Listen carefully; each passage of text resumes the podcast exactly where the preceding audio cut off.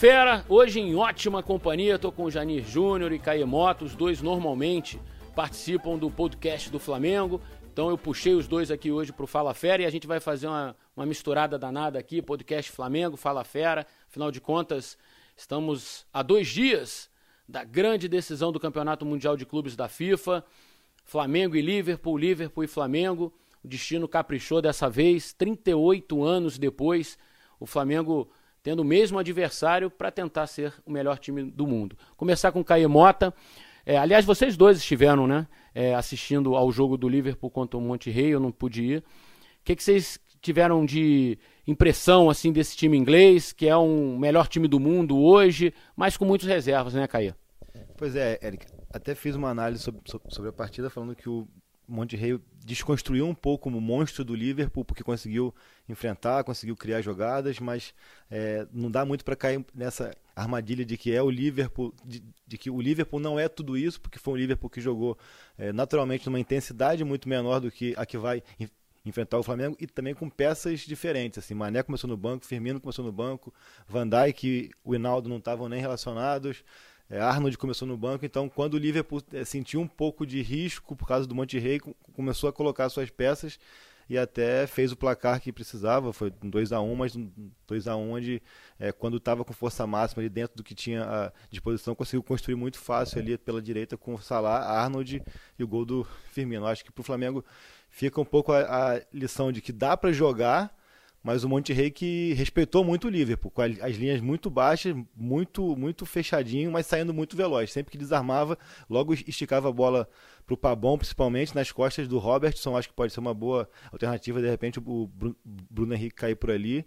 Mas eu acho que dá jogo, dá, mais jogo do que a gente imaginava, mas não dá para cair naquela armadilha de, ah, não é tudo isso, porque o jogo contra o Monte Rei não é parâmetro. Mas até na, no estádio, a atmosfera, a gente sentia muito da torcida do Flamengo torcendo pelo Monte Rei, até para facilitar numa, numa final, mas é, sendo Liverpool é muito mais legal. Até para gente que cobre, que trabalha, como espetáculo, como história, é muito mais legal esse reencontro com o Liverpool.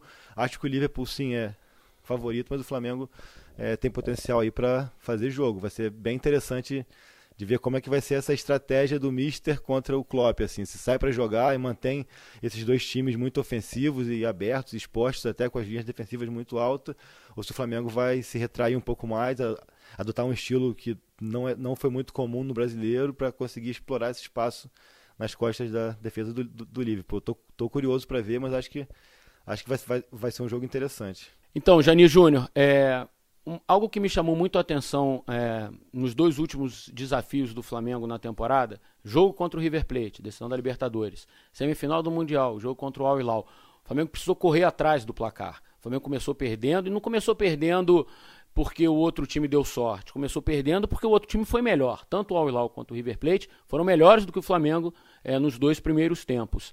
Contra o, contra o Liverpool, talvez não dê tempo para você virar, porque o Liverpool é melhor do que os outros. O que, que você acha? É, concordo, Eric. Não é só o tempo, né? Imagina você ter perna para correr atrás de um resultado adverso pro, contra o Liverpool. Por isso que eu concordo com o Caê. Qual vai ser a estratégia de Jesus? O que, que ele está pensando? Porque se você se lança para cima do, do Liverpool logo desde o início, você abre e está arriscado de levar o gol. É, se você espera muito eles, eles vêm e o toque de bola refinado de primeira linha, como em alguns lances contra no Liverpool e Monterrey a gente pôde assistir.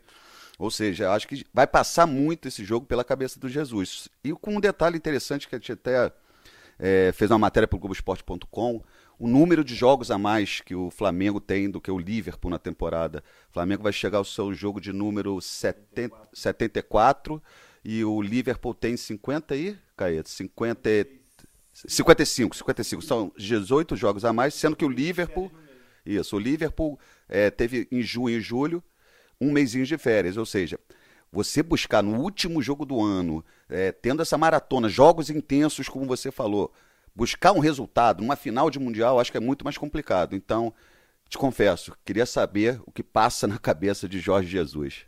Bom, ele é onipresente, onisciente, né? Agora, um, um, tema importante também que eu acho que, é, que vai chamar a atenção e nesses próximos dias a gente vai falar muito é a questão dos trios de ataques, né? É, eu acho que é, são comparações muito legais. assim O Flamengo com Bruno Henrique, Arrascaeta e Gabigol, os três juntos no ano, somam 96 gols.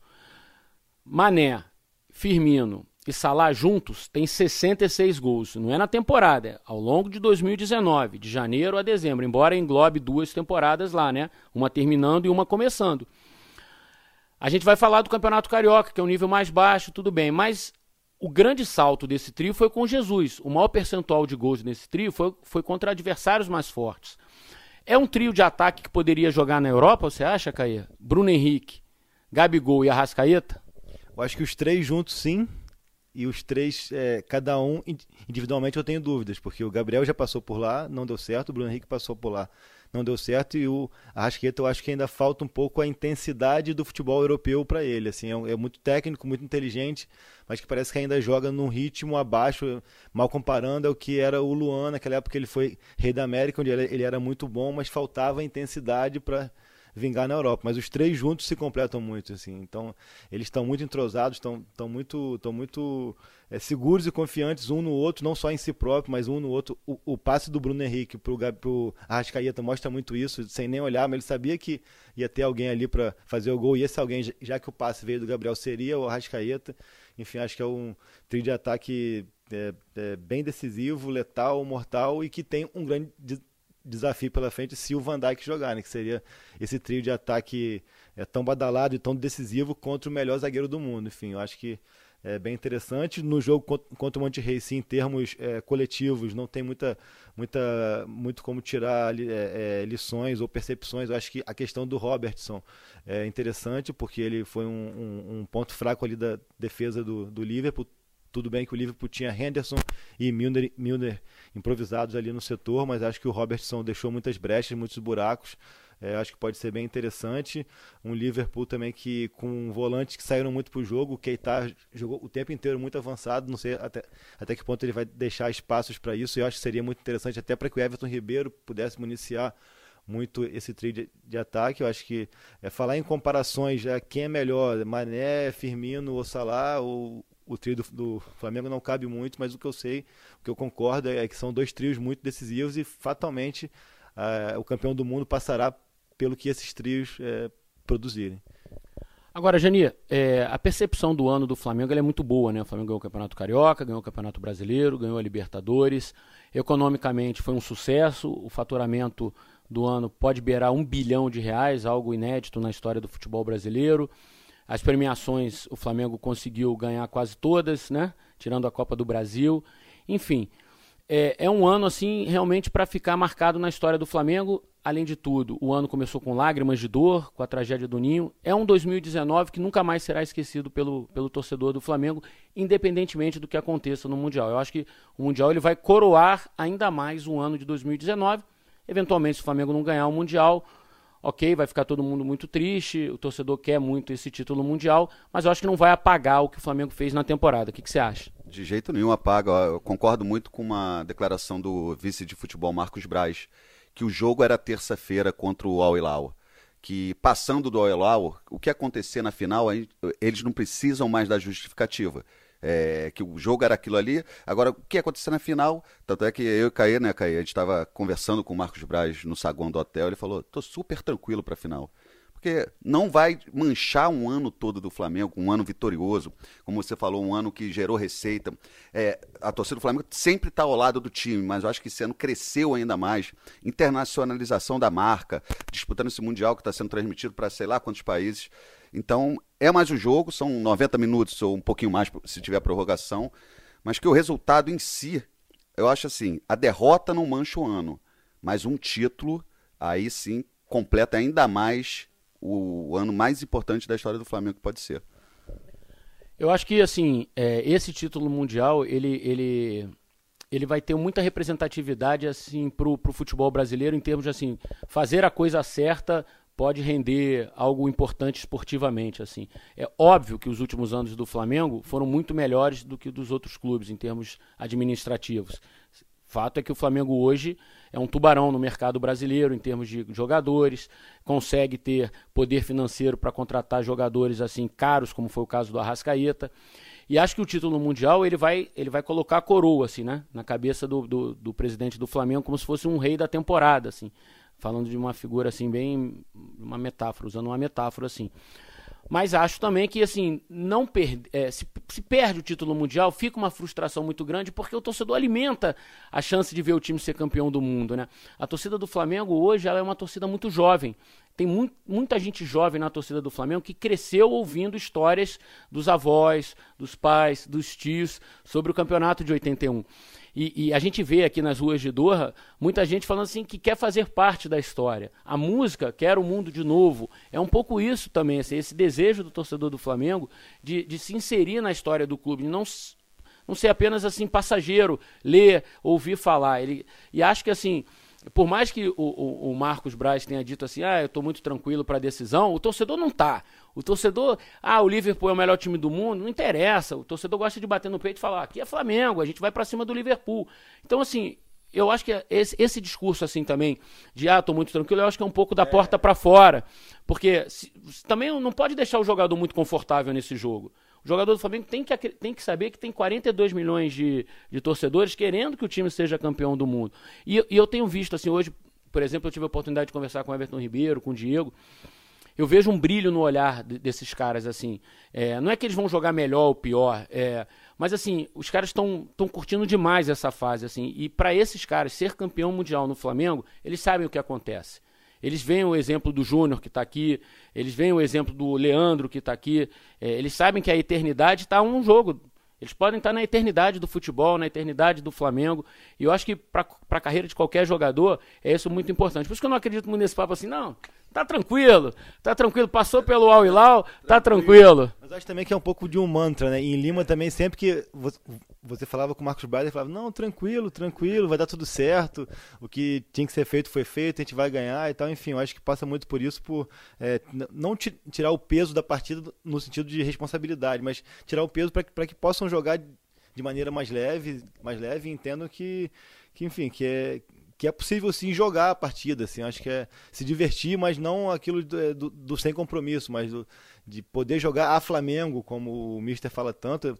Você falou é, muito da questão da representatividade para o futebol brasileiro. Até o Marcelo Tinelli foi eleito presidente do São Lourenço no último fim de semana e ele citou em sua campanha e em seu discurso que o Flamengo é um exemplo a ser seguido. Ele até, até busquei aqui um, um, uma frase dele que diz: Eles traçaram uma rota e cresceram, saíram de uma dívida de 750 milhões para ser um, um clube que comprou sete jogadores da Europa. Enfim, acho que esse legado já está meio que consolidado. E, e, e quando você é, campeão do mundo é como o Mister também fala, é a cereja do bolo. Até porque esse Flamengo, se, se for campeão, eu imagino que não vai ser um título como foram Corinthians, Inter e São Paulo, aquele título de uma bola, de do europeu massacrar e a bola vadia entrar e, e, e, e se segurar lá atrás com Cássio, Rogério Senni e Klemer sendo o destaque do, do jogo. Acho que vai ser um time que vai conseguir mostrar para o resto do mundo, não só para a América do Sul, que é possível jogar com os caras, competir, disputar e de repente vencer por ser melhor dentro de campo. Acho isso muito interessante também. Agora, Janine, te fazer uma pergunta. É, eu vou ouvir a tua resposta e depois eu vou fazer é, o meu raciocínio. Eu acho que para o Jorge Jesus, esse é um jogo que ele encara como um jogo de Champions League. Porque ele vai enfrentar um dos técnicos mais badalados da Europa, um dos melhores times do mundo.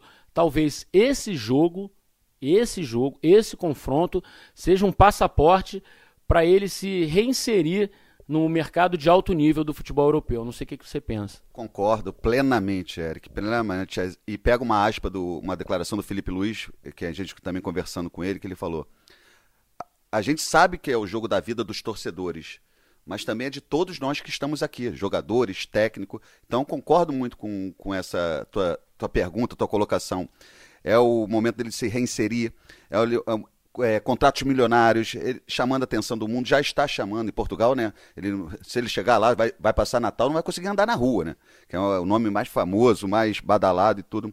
Então, concordo. Acho que ele pensa isso, tenho certeza que ele pensa isso. E vai com essa mentalidade para o jogo. Acho que isso pode refletir até no estilo de jogo do Flamengo. O que o Jesus tem de importante nesse jogo e o que isso pode trazer para a carreira dele. Chegou agora aqui também para esse bate-papo o repórter, produtor do Grupo Globo, Ivan Halpe, que acompanhou toda essa temporada do Flamengo também, junto com o Caê, com o Jani, comigo, Libertadores.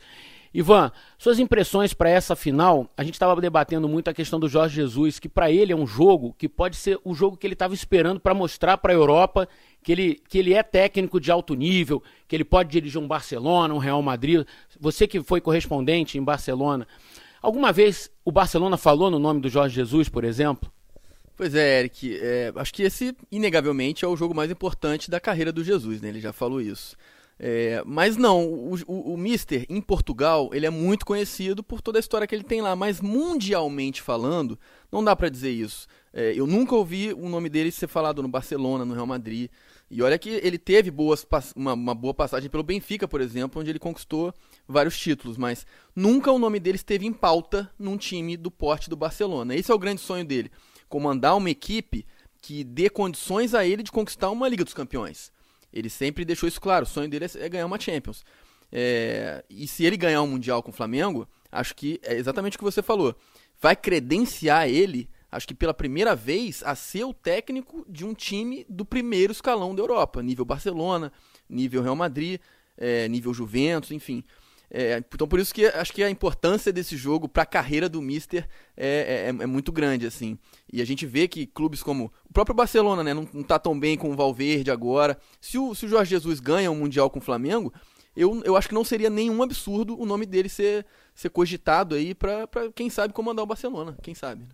Agora falar um pouquinho do ambiente que a gente está vendo aqui em Doha. É, o governo do Catar informou que 10 mil torcedores brasileiros tinham vindo do Brasil, mais um pouquinho que vem dali, dali. Talvez o jogo do Flamengo contra o Al Hilal, a rodada ali, né? Deu 21 mil torcedores, mas a gente tem que contar os torcedores do, do Esperance, que estavam lá na preliminar também. Digamos que tivesse 12 mil torcedores do Flamengo, acho que devem vir mais uns 3, 4 mil agora para essa final, 15 mil. Ontem, no jogo do. Na quarta-feira, no jogo do Liverpool, o estádio estava lotado contra o Monte Rei. Mas por ser um time mundial, o pessoal que mora aqui acaba é, se interessando mais pelo Liverpool do que pelo Flamengo na hora de ir ao estádio. A gente tem uma, uma colônia enorme de egípcios aqui no Catar. O Salah é um, um ídolo mundial, mas, sobretudo, é um ídolo é, árabe, um ídolo no Egito, enfim. É, o que, que vocês estão esperando para o ambiente desse jogo? Vai ser meio a meio? Vai ter mais torcida do Liverpool? Então, no jogo contra o Monterrey do Liverpool foi sold out, como ele fala aqui, ingressos esgotados, 46 mil é, torcedores quase, mas só se escutava a torcida do Monterrey o tempo inteiro. É, o resto era meio que de teatro, aquilo do oh, a cada lance, com, com Salah principalmente. Então acho que a torcida do Flamengo, talvez, mesmo que seja menor número, seja 15 mil, 18, 13, que seja, é importante que eles eh, se mobilizem, tentem ficar juntos, como foi no, no segundo tempo quanto ao Ilau, para fazer mais barulho, para cantar. Eu estive em 2012 em Yokohama, a final do Corinthians contra o Chelsea também é, não era muito mais do que esses 15 mil que vão estar aqui. E eles cantaram um tempo inteiro, eu acho que assim, é, até pela cultura asiática ser bem diferente, eu acho importante que é, quem for ao estádio se junte, cante bastante e aí sim possa fazer a diferença. Não por acaso, imagino, tanto a virada em Lima quanto os três gols aqui em Doha saíram quando a torcida cantava essa música que, que, que já virou tema, é, do em dezembro de 81 e tudo mais. No primeiro tempo, quando, quando eles estavam muito espalhados, ficava muito cantinho, é, cântico daqui dali, muito aquele vai, vai para cima dele, é, mengou, mas não era muito uma coisa uníssona. No segundo tempo, quando eles se juntaram atrás do gol para onde o time atacou e cantaram mesmo. É, eu até diria que fizeram sim a diferença de incentivar e, enfim, é, pressionar um pouco mais os árbitros. Então, eu acho que por mais que seja minoria, acho que vão fazer mais barulho, mas para isso é muito importante que eles se, é, é se mobilizem para que fiquem juntos.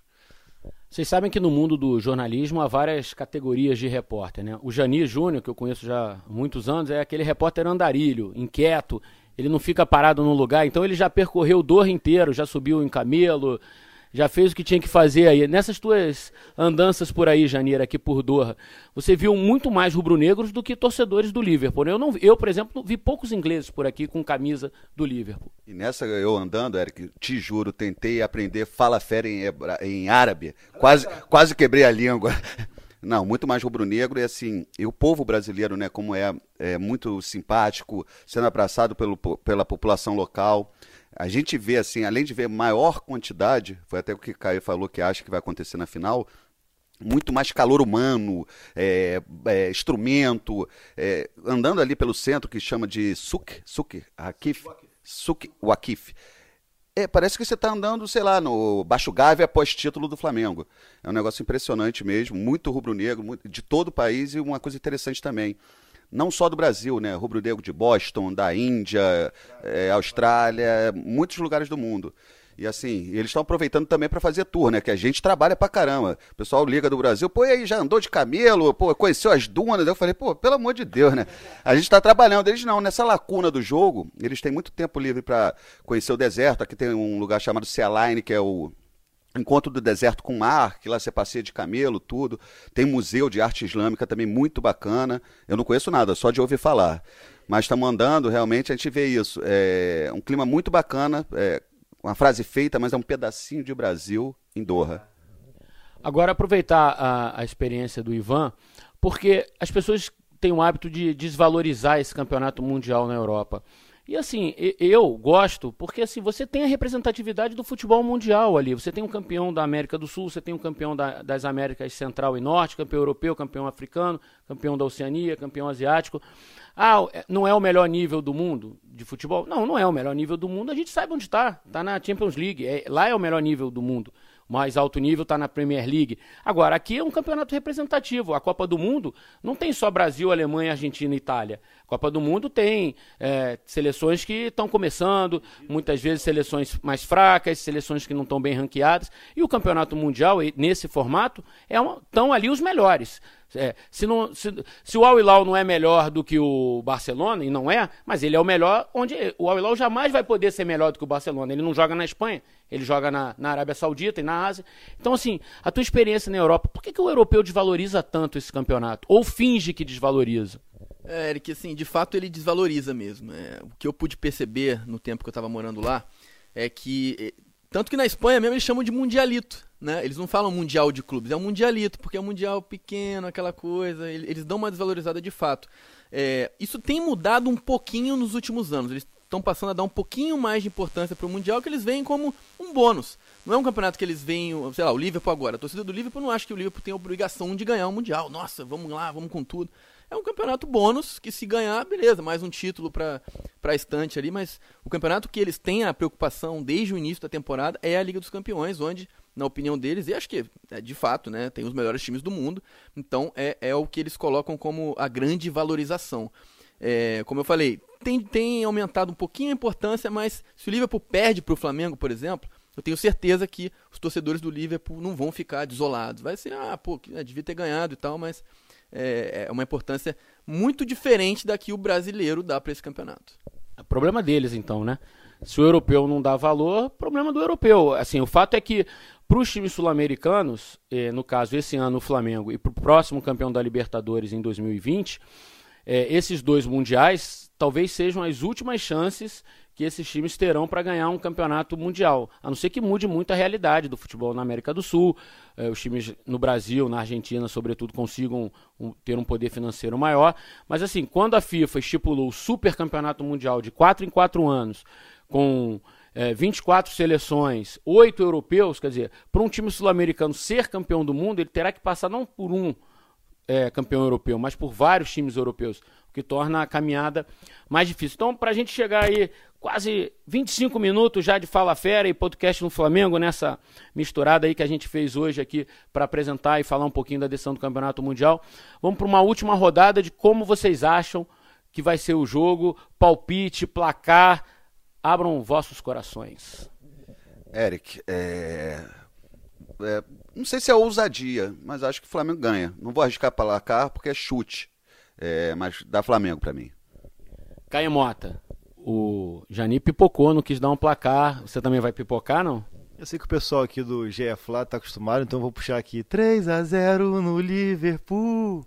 Ficou marcado. Eu acho que, claro, uma, uma goleada é meio que inimaginável, mas eu acho que dá para competir, dá para encarar. É, não vou ficar em cima do muro, então vou colocar aí um 2 a 0 um gol em cada tempo e uma vitória do Flamengo, a vitória do Brasil. É, eu vou ser mais conservador. Acho que o Flamengo tem grande chance mesmo de ser campeão do mundo. Acho que vai ser um jogo muito duro. Acho que nos últimos jogos o Flamengo tem tido problemas defensivos importantes e acho que contra um ataque como o do Liverpool, ter problemas defensivos é, é sério, é perigoso demais. mas acho que o Flamengo vence por 2 a 1 que é o placar que tem marcado muito o ano do Flamengo em grandes decisões. Então, 2 a 1 Eric, é, o Flamengo tem totais chances de ser campeão mundial. O Liverpool, inegavelmente, é favorito. Não tem como tirar o favoritismo do Liverpool, porque hoje é o time que joga o melhor futebol do mundo. O Flamengo é o time que joga o melhor futebol da América e o Liverpool joga o melhor futebol do mundo. Você pega o campeonato inglês, são 17 jogos, 16 vitórias, um empate. Vem numa sequência de fato muito boa, é um momento incrível do Liverpool. E o Flamengo está num fim de temporada, desgaste físico está muito grande. Mesmo assim, como é o último jogo, eles vão dar tudo. É aquele 100% é a última gota de suor que, eles, que vai escorrer. Então por isso eu acho que assim, o Mister, pelo estilo de jogo que ele tem, ele vai manter, jogar Flamengo. Acho que o Flamengo tem chance reais de ganhar. Apostar num resultado é complicado. Mas eu diria que esse jogo vai ser empate e vai pra prorrogação. Aí você tá querendo demais depois, né? Tem muito pipoqueiro aqui nesse grupo. Galera, espero que vocês tenham gostado dessa, dessa edição do Fala Fera e do GE é, Podcast do Flamengo. É, se o Flamengo for campeão do mundo, eu prometo reunir esse mesmo elenco aqui. A gente faz um podcast sobre o título do Flamengo, falando um pouquinho mais da grande decisão contra o Liverpool, que eu acho que é um momento marcante para o Flamengo, para o futebol carioca e para o futebol brasileiro. Alguém quer dar algum recado final? Mandar um beijo para a família? Alguém quer? Eu aprendi com o Caê. Salam aleikum. Maleco salam. Alhamdulillah. Um beijo para vocês. Tchau.